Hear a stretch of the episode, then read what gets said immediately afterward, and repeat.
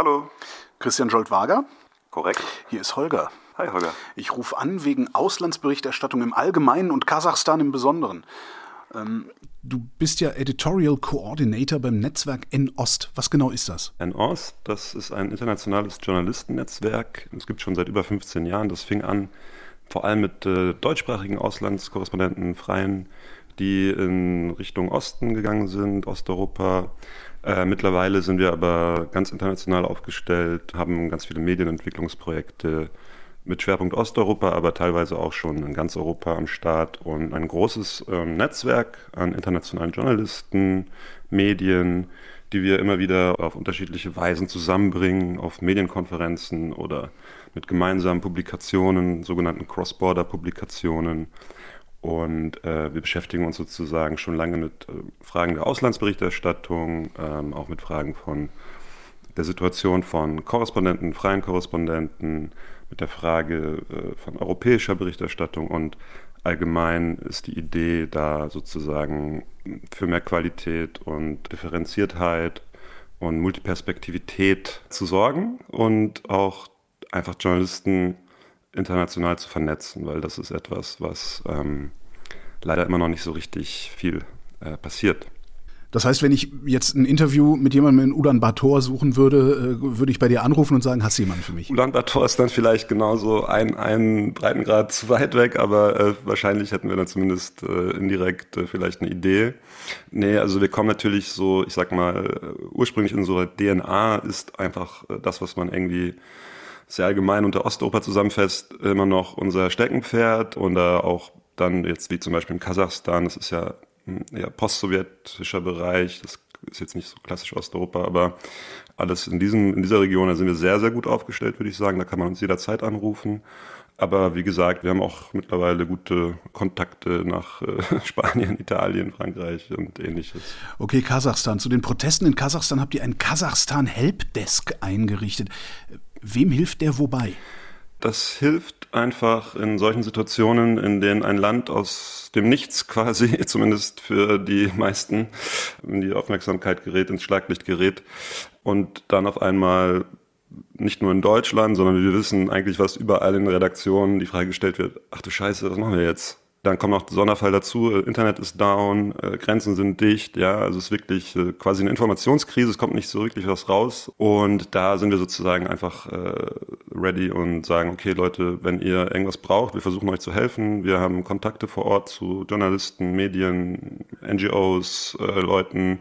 Es gibt da unterschiedliche Be Bedürfnisse, sage ich jetzt mal, äh, bei, den, bei den Medien und Redaktionen. Manche suchen einfach ganz klassisch Interviewpartner, äh, manche suchen Journalisten vor Ort, Fixerinnen, Fixer, die irgendwie was herstellen können, machen können vor Ort oder Interviewpartner, Experten etc. Oder haben auch allgemeine Fragen, hey, wie komme ich jetzt dahin? Äh, kann ich da überhaupt rein? Äh, und so weiter. Ja.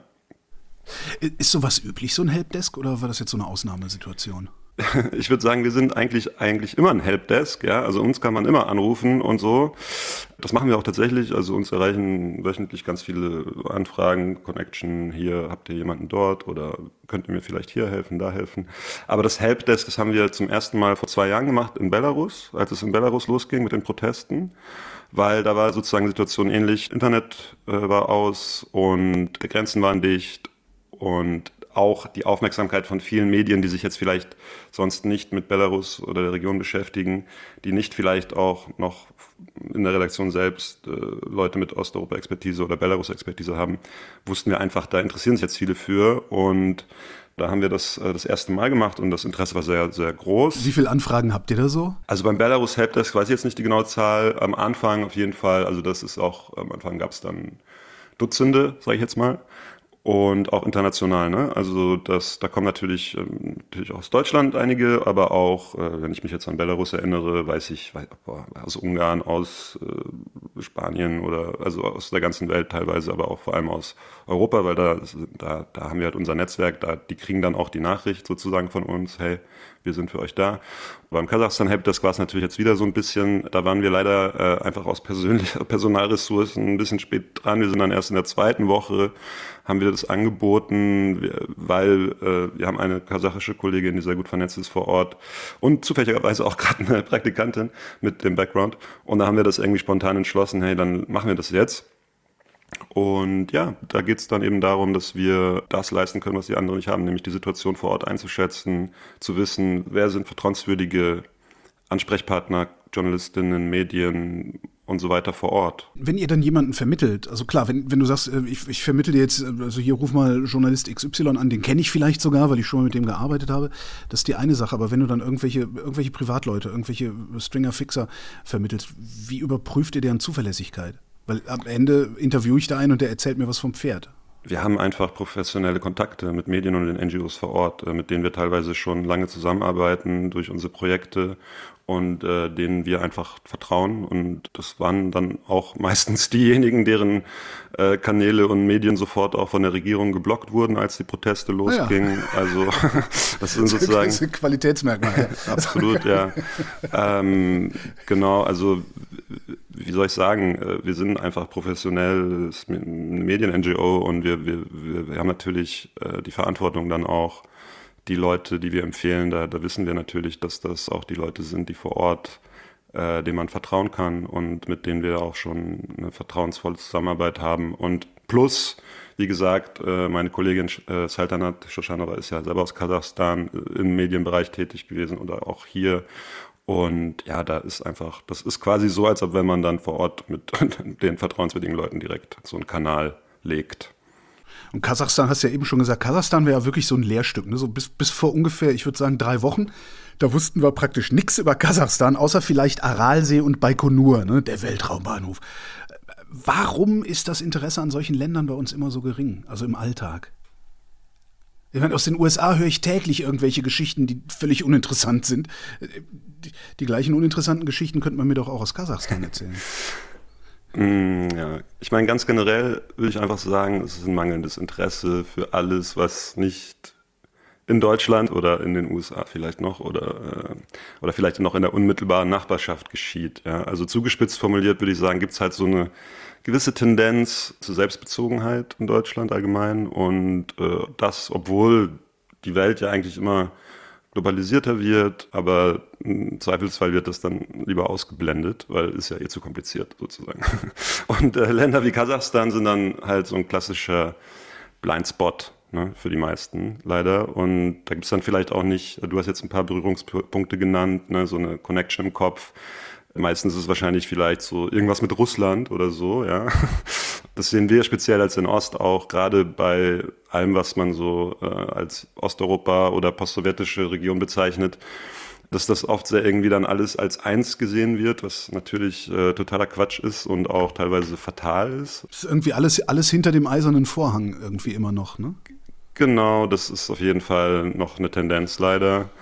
Und ja, dieses mangelnde Wissen und der, dieses mangelnde Interesse spiegelt sich dann halt auch irgendwie in den meisten, oder nicht, also spiegelt sich auf jeden Fall auch in der Medienberichterstattung wieder. Da muss man dann sozusagen immer wieder ganz von vorne anfangen. Ja, äh, ich glaube, es war in der Tagesschau oder im Heute-Journal oder so, da mussten wir dann auch im Büro laut, laut, lachen, weil wir natürlich wissen, wo Kasachstan liegt, aber da wurde dann erstmal so der Erdball eingeblendet, ja, und dann ganz lange so reingezoomt auf Kasachstan, ja, hier ist das also, ein, das ist übrigens eines der größten Länder der Welt, ja. Ich wollte gerade sagen, dieser riesengroße Fleck.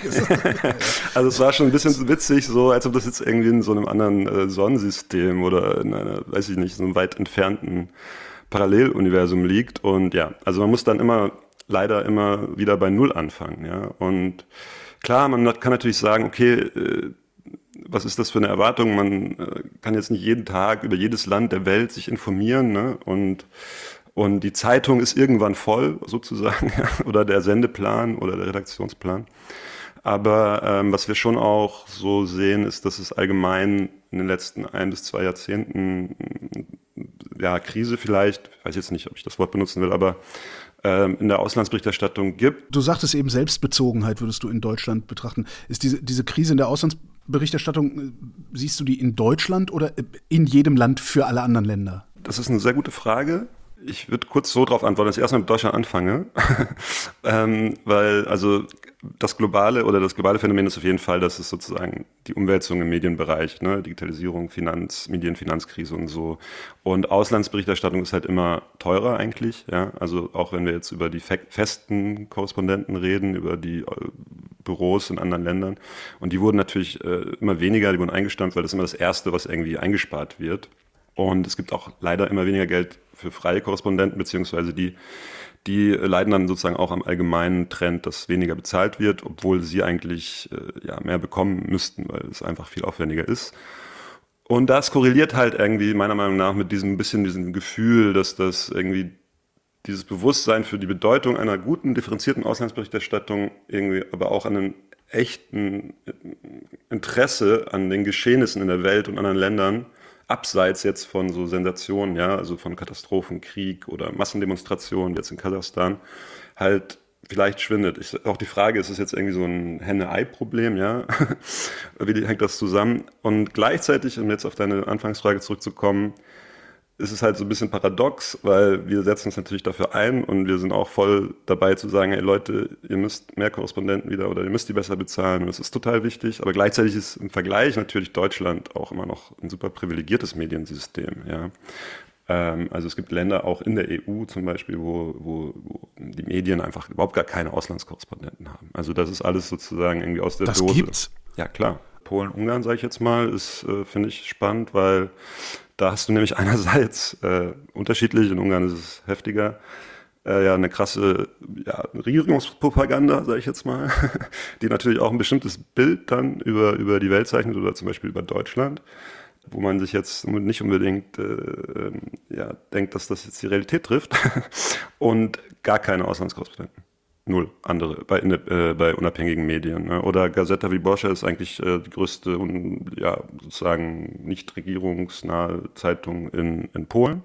Die haben auch 400 Mitarbeiter, ist auch der größte Verlag und so. Die haben natürlich, die schicken manchmal so ihre Reporter los, aber dass sie jetzt einen fixen Korrespondenten irgendwie haben woanders, die, selbst die haben das nicht. Ne? Also ähm, und dann kann man sich ja so ein bisschen Gedanken machen. was, was bedeutet das eigentlich, ne? wenn man, wenn unterschiedlich, wenn wir eigentlich zum Beispiel innerhalb der EU jetzt gesehen so unterschiedliche Bilder voneinander haben, die dann irgendwie ja gar nicht so oder teilweise eben auch instrumentalisiert werden. Ich unterstelle jetzt mal, dass das bestehende Korrespondentensystem irgendwie kaputt ist. Kann man das reparieren? Kaputt ist natürlich so eine Sache. Also äh, einerseits kann man jetzt sagen, ja, die Antwort ist, es muss einfach wieder viel mehr Geld geben. So, fertig. Okay, dann ist erstmal die Frage, äh, wie realistisch ist das? Und also es ist wirklich wichtig zu betonen, dass gerade solche Korrespondentinnen wie zum Beispiel Edda Schlager, die ja hier in Deutschland, äh, in Kasachstan die einzige ist, die da seit fast zwei Jahrzehnten wohnt und jetzt auch sehr präsent war zum Glück, das muss natürlich weiterhin ermöglicht werden, weil sonst äh, steht man dann da und hat dann niemanden. Ja, also gibt es auch noch in Deutschland, in deutschen Medien, meines Wissens nach, gibt es eigentlich nur Edda Schlager und, und dann vielleicht noch Ottmara Glas, die war jetzt auch für ein paar Jahre da, die ist jetzt bei der FAZ. Also das ist Ed. Und den Rest, den Rest macht halt so ARD Studio Moskau. Ne? Die müssen genau. hinfliegen. Und das ist erstmal für sich was Wertvolles. Ja, also dass, dass Leute das machen und dass sie dabei irgendwie das weiter auch machen können. Und da sehen wir auch schon, dass es, glaube ich, schwieriger wird. Also vor 20 Jahren war es auch vielleicht nicht leicht, da haben auch alle gesagt, äh, bist vielleicht verrückt. Also Edda hat mir das auch letztens erzählt, so. Äh, damals hieß es auch, was, spinnst ja wohl? Aber ob sie es heute nochmal machen würde, mit dem Wissen darum, wie jetzt die Situation ist für gerade frei ähm, und mit den Bezahlungen und so, äh, war sie sich nicht mehr so sicher. Ja, aber reparieren. Also die Sache ist natürlich, es gibt auch noch neue Herausforderungen. Also das ist erstmal total wichtig, aber die hat, diese Auslandsberichterstattung hat natürlich auch teilweise dann ihre Beschränkungen. Ja, also es ist natürlich immer besser, wenn es mehr Perspektiven gibt zum Beispiel. Und das ist auch ein neuer Pfad. Also es gibt mehrere Schienen, auf denen, auf denen sozusagen gearbeitet werden kann. Und der nächste, der neue, neuere Pfad ist eben auch, das merkt man dann auch in solchen Momenten, das haben wir auch während Covid gesehen, während als plötzlich die Grenzen zu waren, ja, und keiner konnte irgendwo hinreisen, ja, okay, dann gibt's jetzt auch keine Auslandsberichterstattung oder was? Nein.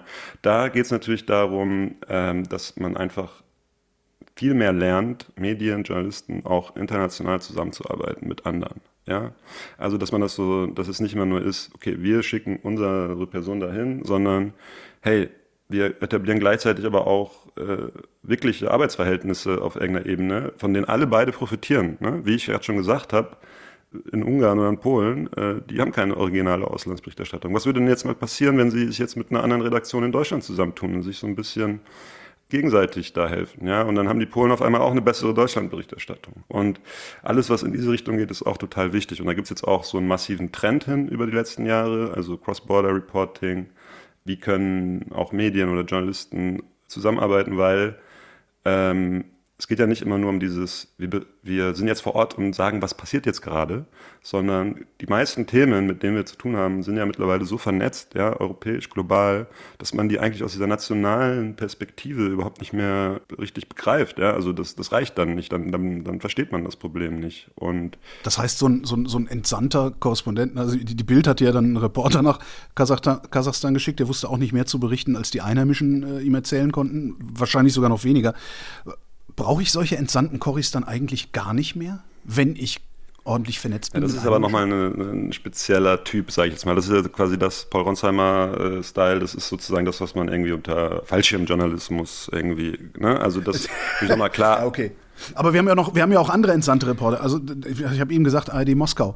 Ähm, da sitzen dann die Kollegen und Kolleginnen, in Kasachstan geht was los und dann müssen die erstmal gucken, dass sie irgendwie Flüge buchen und dass sie ja. da hinkommen und so. Nochmal, das ist ähm, total wichtig und das ist total blöd, dass das okay. äh, weniger wird. Und das ist, das ist eine Schiene, die immer wichtig ist. Und wie gesagt, das schließt sich nicht aus gegenseitig. Aber es ist gleichzeitig auch wichtig, irgendwie mehr international zusammenzuarbeiten. Und im besten Fall sind übrigens, äh, nur, nur das, um mal das zu erwähnen, gerade Auslandskorrespondentinnen und Auslandskorrespondenten. Im Bestfall sind das nämlich die, genau die Schnittstellen, weil du hast ja eine bestimmte Kompetenz, ja, sprachlich, kulturell etc., um da auch irgendwie als, als, als Schnittstelle so zu wirken. Also es ist überhaupt nicht so entweder oder. Und dieser Fallschirmjournalismus, ist natürlich jetzt vielleicht gut, ähm, um halt auch ja, es bringt natürlich Aufmerksamkeit. Ne? Also klar, und jetzt kann man auch sagen, ja, da, vor Ort, es kam so wenig raus, es lohnt sich auch dahin zu fliegen, um wirklich selber irgendwie drauf, die Kamera drauf zu halten. Zum Beispiel letztens war ich in Armenien, da gab es ja auch noch vor einem Jahr Krieg ungefähr. Und da ich, hatten die Kolleginnen auch erzählt, ja, da kommen dann auf einmal die Leute für einen Monat und die, die wollen dann ganz viel von uns, dass wir ihnen helfen und, und so weiter und interessieren sich plötzlich total und wollen alles von uns wissen. Und nach einem Monat, der Krieg ist vorbei, sind halt wieder weg. Und was passiert eigentlich, nachdem du gerade einen Krieg hattest in einem Land? Ganz schön viel, ja. Also Aufarbeitung, Trauma. Und das ist dann wie, wie so ein bisschen so eine, ja, also ich sage jetzt nicht, dass die Journalisten, die da hinfliegen, die wissen das wahrscheinlich auch, ja, aber es ist einfach so ein bisschen ein strukturelles Problem. Was hörst du eigentlich äh, momentan über das Arbeiten in Kasachstan? Ist das einigermaßen frei möglich? Wenn man jetzt grundsätzlich nochmal sich vergegenwärtigt, über die Pressefreiheit in Kasachstan, wie die aussieht, dann muss man erstmal sagen, die ist seit 2019, damals ist nämlich dieser äh, vormalige Langzeitherrscher und Präsident äh, Nursultan Nazarbayev zurückgetreten. Nochmal stetig äh, hat die abgenommen, die Pressefreiheit. Aber das darf man jetzt nicht falsch verstehen. Also vorher war es jetzt auch nicht äh, besonders rosig, sage ich mal. Also wir reden hier immer noch von einem autoritären, diktatorischen Regime. Ähm, äh, vielleicht als äh, Anekdote, äh, als nämlich dieser Übergang war, als Nazarbayev dann gegangen ist und, und Tokayev, der jetzige Präsident, äh, dann an, antrat, hat der ja dann als eine seiner ersten Handlungen die Hauptstadt, die damals noch Astana hieß, in in, in Nur Sultan umgenannt, also den Vornamen von Nazarbayev, ja. Also es wäre quasi so, als ob wenn Olaf Scholz jetzt im November irgendwie Berlin in Angelastan umbenannt hätte, ja.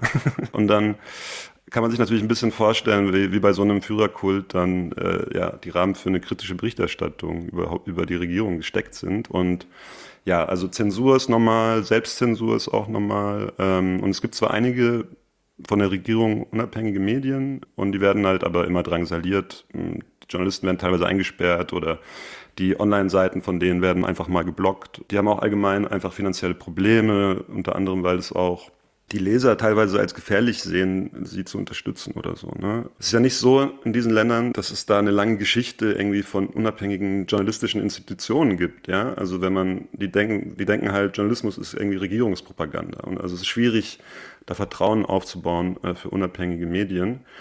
Und wenn du jetzt nochmal fragst, wie es ganz aktuell ist mit den Protesten, dann wissen wir derzeit, dass es, glaube ich, 18 Journalisten gibt, die verhaftet wurden, ja. Und ja, dann heißt es halt einfach, okay, du hast irgendwie illegal am Protest teilgenommen. Ja. Da hilft jetzt nicht irgendwie dein Presseausweis oder so. Und eine kasachische Kollegin hat mir gerade gestern noch erzählt, dass ein, ein regierungskritischer Journalist zum Beispiel jetzt auch wieder verhaftet wurde für zehn Tage. Und er war letztes Jahr irgendwie schon dreimal im Knast. Also das gehört für den quasi so zu seiner Arbeit dazu. Ja, also so viel zur, zur Pressefreiheit. Und natürlich werden auch, äh, wurden auch von den ganzen unabhängigen Medien ganz am Anfang der Protest, nicht von allen, aber von manchen, äh, sofort die Webseiten blockiert und man weiß nicht, wann die wieder äh, freigestellt werden und die weichen halt in der Zwischenzeit auf Telegram aus oder andere Kanäle und wissen überhaupt nicht, wie es dann jetzt also weitergeht. Das ist also alles sehr willkürlich. Solche Leute wie Edda, Edda, Schlager, die dann da seit fast zwei Jahrzehnten sitzt und auch von da berichtet, wie macht die das, ohne ständig von irgendeiner Geheimpolizei einkassiert zu werden? Oder wird die einkassiert? Ähm, das, die, die Frage will ich lieber Edda beantworten lassen. ja, ähm, ist auch eher prototypisch gemeint jetzt, äh, die Kollegen. Ja. Naja, gut, also klar, also ich glaube, Edda ist eine von drei offiziell akkreditierten internationalen Journalisten in Kasachstan. Also die anderen beiden sind, glaube ich, englischsprachig. Also es ist ja nicht so, dass die, die gar nicht wollen, dass irgendwie über das Land berichtet wird. Ne?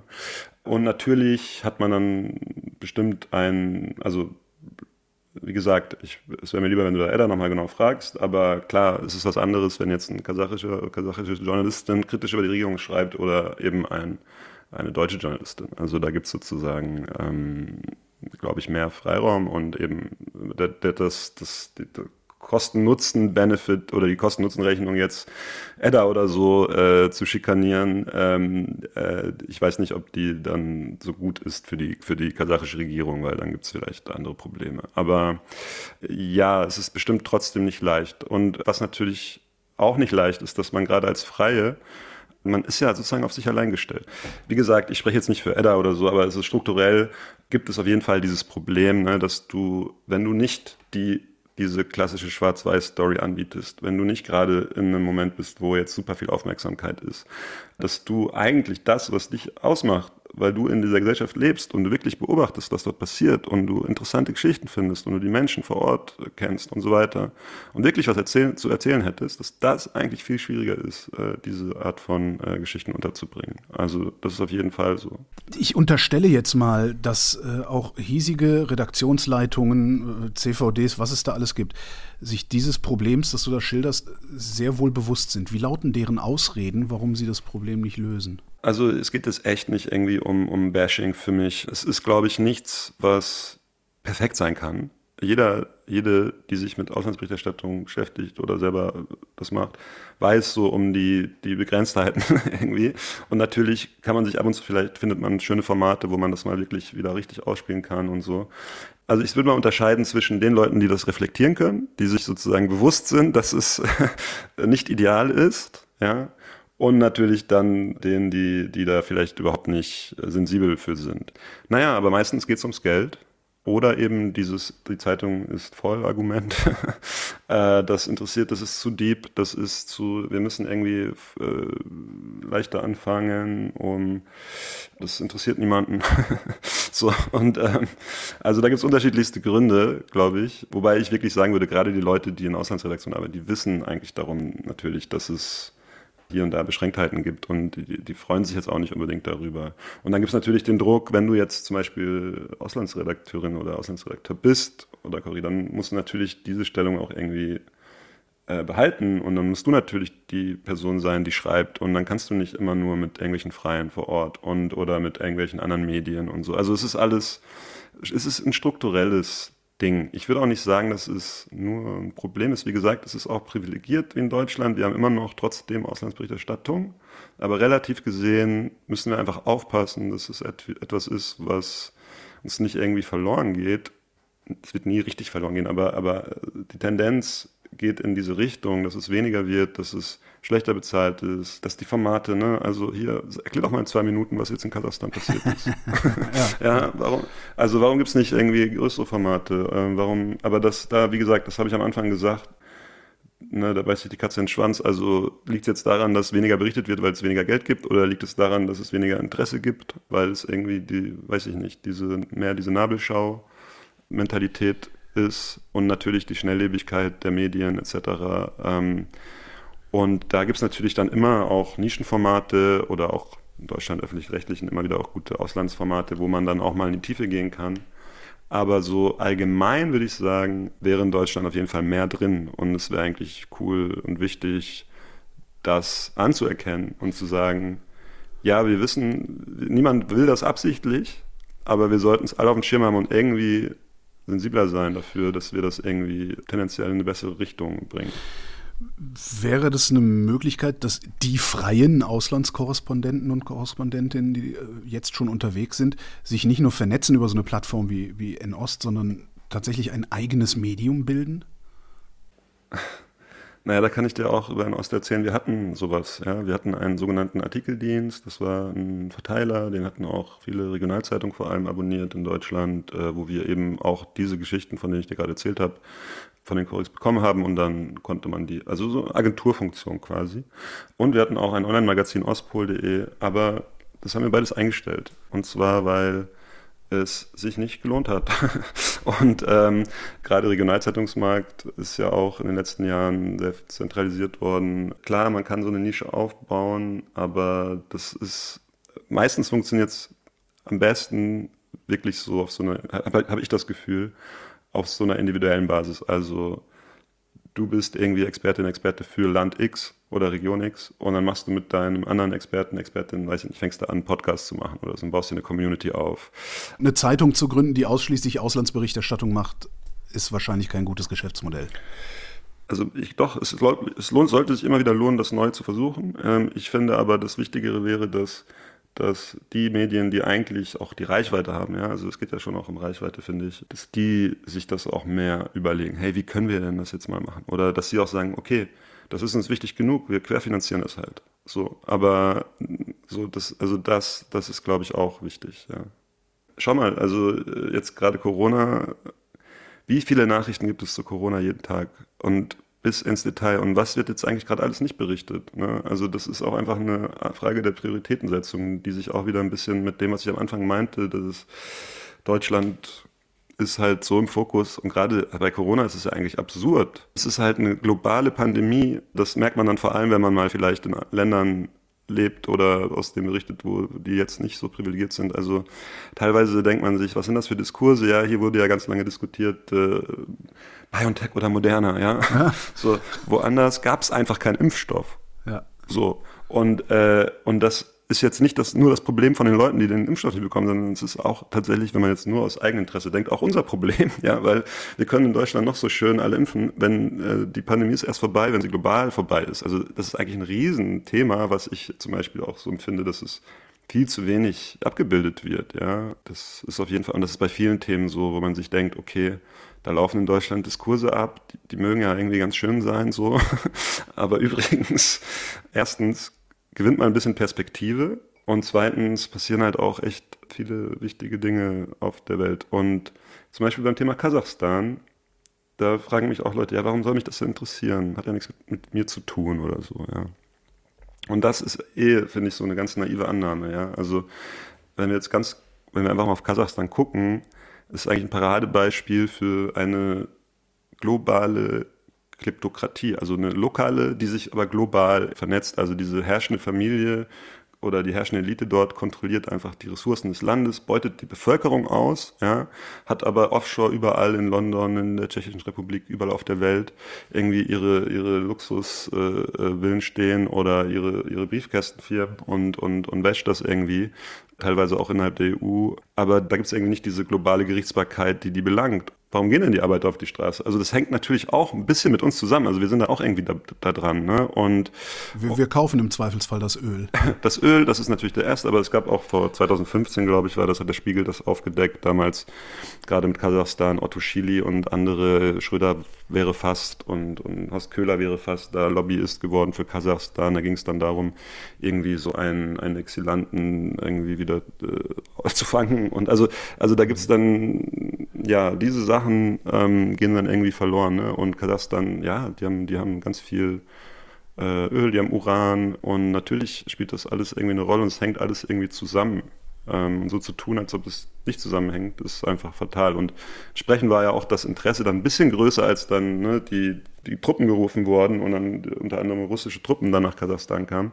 Weil dann war es auf einmal so, oh, okay, das könnte mich jetzt auch irgendwie betreffen, weil wir machen uns ja gerade eh Sorgen und das hört sich jetzt wieder irgendwie an wie etwas, was mich jetzt unmittelbar betrifft. Aber all die Themen, die uns eigentlich betreffen heute, die wichtig sind in der Zukunft, sei es jetzt äh, Klima, sei es äh, Flüchtlinge etc., die, die, die hängen ja viel mehr zusammen und wir gucken oft nur ganz, ganz beschränkt auf diese Themen. Und Auslandsberichterstattung und allgemein mehr globale Berichterstattung ist einfach total wichtig für uns alle. Haben wir in den Redaktionen möglicherweise verlernt, die Relevanz bestimmter Themen zu erkennen? Ich glaube, die Herausforderung ist einfach, die Komplexität der Probleme nimmt zu, aber die Rezepte sind ein bisschen noch die alten, um diese Probleme zu berichten. Und das ist nicht irgendwie verlernt oder so, sondern wir haben vielleicht das neue Rezept noch nicht gelernt. Ja? Und weil es braucht einfach neue Antworten. Und äh, das, was, das ist das, was ich meinte. Eine Antwort, ne, das haben wir ja gerade so im Investigativjournalismus gesehen in den letzten zehn Jahren, so Stichwort Panama Papers und so, die kann man ja nur berichten oder recherchieren, wenn man zusammenarbeitet. Es geht gar nicht anders. Ja? Aber das bezieht sich nicht nur auf Investigativjournalismus, bezieht sich auch auf Fragestellungen, die eben zwar am Ende sich irgendwie lokal, national auswirken, aber auch immer global zusammenhängen. Und die kannst du nicht als einzelner Redakteur mit einem Bericht von irgendwem irgendwie äh, abdecken, ja, sondern äh, da musst du dir vielleicht überlegen, okay, wie schaffe ich es irgendwie per se dafür zu sorgen, dass die Art der Information, auch wie, die, wie, wie, das, was ich irgendwie am Ende veröffentliche, zusammengestellt ist, zum Beispiel im Rahmen einer grenzüberschreitenden Kooperation mit anderen Medien, wo wir zusammen sagen, hey, was, ist, was sind eigentlich die Themen, die uns alle irgendwie betreffen? Und was, wie diskutiert ihr darüber, wie diskutieren wir darüber? Und, und wie hängt das irgendwie zusammen? Ja, dann, dann entstehen ja auch andere äh, journalistische äh, Outputs am Ende, ja, das liest sich dann anders und im besten Fall informierter und im besten Fall so, dass man mehr die, die, die Komplexitäten versteht und vielleicht auch äh, Lösungen besser sehen kann, weil vielleicht woanders schon man schon weiter ist oder, oder ähnliches. Aber wir sollten gerade, wenn wir jetzt innerhalb von der EU denken zum Beispiel, auch nochmal mehr an die denken, die wirklich weniger Ressourcen haben. Ja? Also deutsche Journalisten sollten auch mehr sich überlegen, wie kann ich denn mal vielleicht in einem Land publizieren, in dem Propaganda herrscht über Deutschland, in denen vor Ort die Leute äh, keine Ressourcen haben, über Deutschland zu berichten. Ja? Wäre doch mal gut, wenn ich da vielleicht auch mal äh, in einem anderen Land veröffentlicht werde und dort mal meine Perspektive gebe, weil das macht dort dann einen Unterschied. Und da, da sind wir halt auch, mit solchen Gedanken beschäftigen wir uns halt auch und überlegen uns da immer wieder neue experimentelle Formate und versuchen Leute dafür äh, zu öffnen. Ne? Also überhaupt zu sagen, okay, lass uns mal mit einer anderen Redaktion aus einem anderen Land irgendwie connecten. Lass uns vielleicht mal überlegen, innerhalb von einem kleinen Projekt, lass uns mal drei Artikel zusammenschreiben. Was passiert da eigentlich? Ja, so. Also das ist auf jeden Fall so ein Strang, der, der hoffentlich noch mehr wächst in Zukunft. Perfekte Antworten gibt es nicht, aber man sollte sich auf jeden Fall auch über neue äh, Lösungen Gedanken machen. Christian Scholt-Wager, vielen Dank. Danke, Holger. Und das war Holger ruft an für diese Woche. Nächste Woche reden wir wieder über Medien. Und bis dahin gibt es reichlich was über Medien zu lesen. Wie immer auf übermedien.de.